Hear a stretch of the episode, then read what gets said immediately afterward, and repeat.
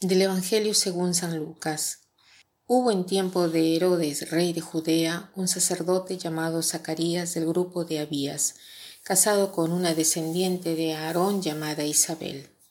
Ambos eran justos a los ojos de Dios, pues vivían irreprochablemente, cumpliendo los mandamientos y disposiciones del Señor.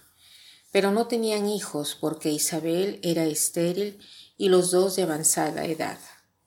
Un día, en que le correspondía a su grupo desempeñar ante Dios los oficios sacerdotales, le tocó a Zacarías, según la costumbre de los sacerdotes, entrar al santuario del Señor para ofrecerle el incienso, mientras todo el pueblo estaba afuera en oración a la hora de la incensación.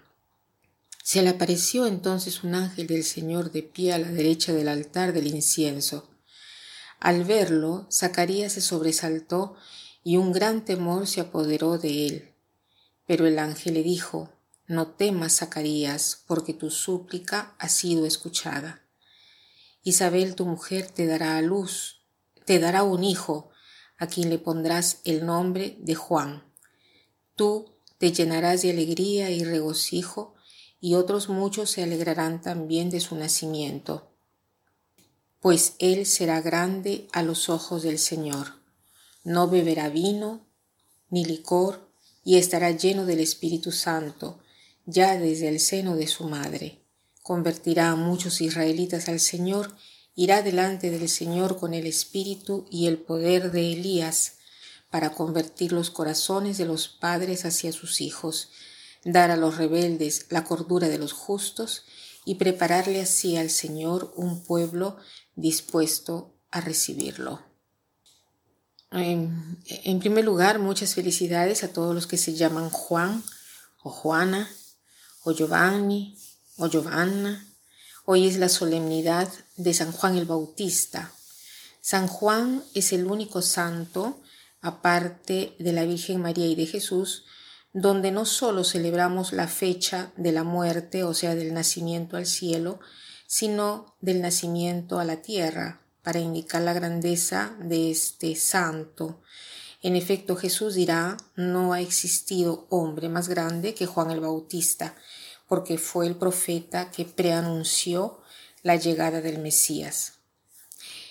En este pasaje tenemos este cambio interesante entre Isabel, Zacarías, los parientes, en cuanto se refiere al nombre que le deberían de poner al bebé.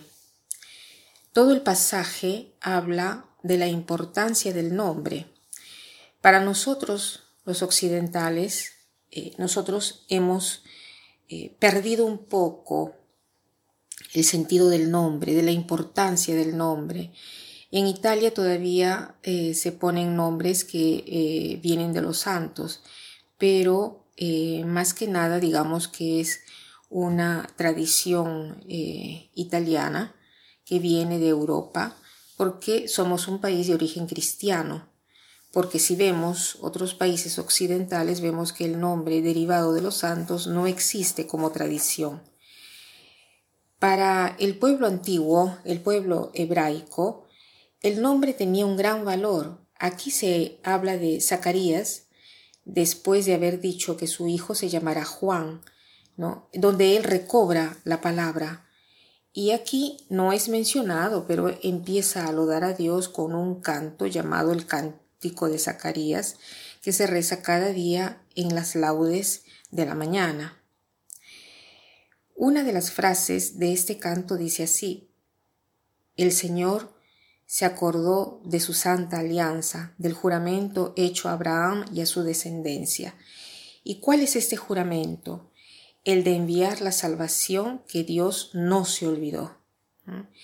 Es interesante que en esta frase están contenidos los nombres de Zacarías e Isabel, porque Zacarías significa Dios se ha recordado y el nombre de Isabel significa Dios ha hecho un juramento. Entonces es hermoso pensar que los padres de Juan el Bautista, que es el precursor, Como dirá Zacarías, y tu niño será llamado profeta del Altísimo, porque irás delante del Señor a prepararle el camino. Estos dos padres tienen en, eh, en los dos nombres como todo el resumen del eh, Antiguo Testamento, que es Dios se acuerda, Dios ha hecho un juramento y es fiel a este juramento, ¿no? Lo recuerda tanto que ahora eh, es un don de gracia. El, el nombre de, de, Juan quiere decir don o gracia del Señor, o también Dios me ha escuchado, ¿no? Y la primera gracia que Juan, de, eh, de Juan, ¿cuál es?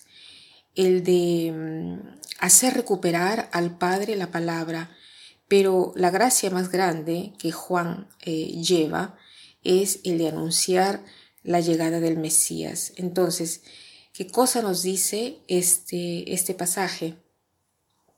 Seguramente el descubrir el significado del nombre, de nuestro nombre, porque detrás de cada nombre hay una misión.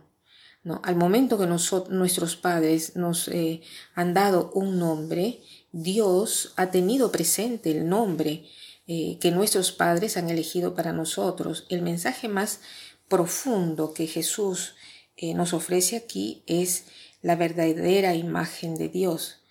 ¿Y nosotros qué imagen tenemos de Dios? esto que nos representa es la gran imagen de un Dios que se acuerda, no es un Dios olvidadizo, no es un Dios que quiere que le estén suplicando siempre, no es un Dios que de repente está demasiado ocupado para, para pensar en nosotros, en nuestros problemas, no, es un Dios que ha hecho un juramento de salvación, que se acuerda y que nos dona una gracia.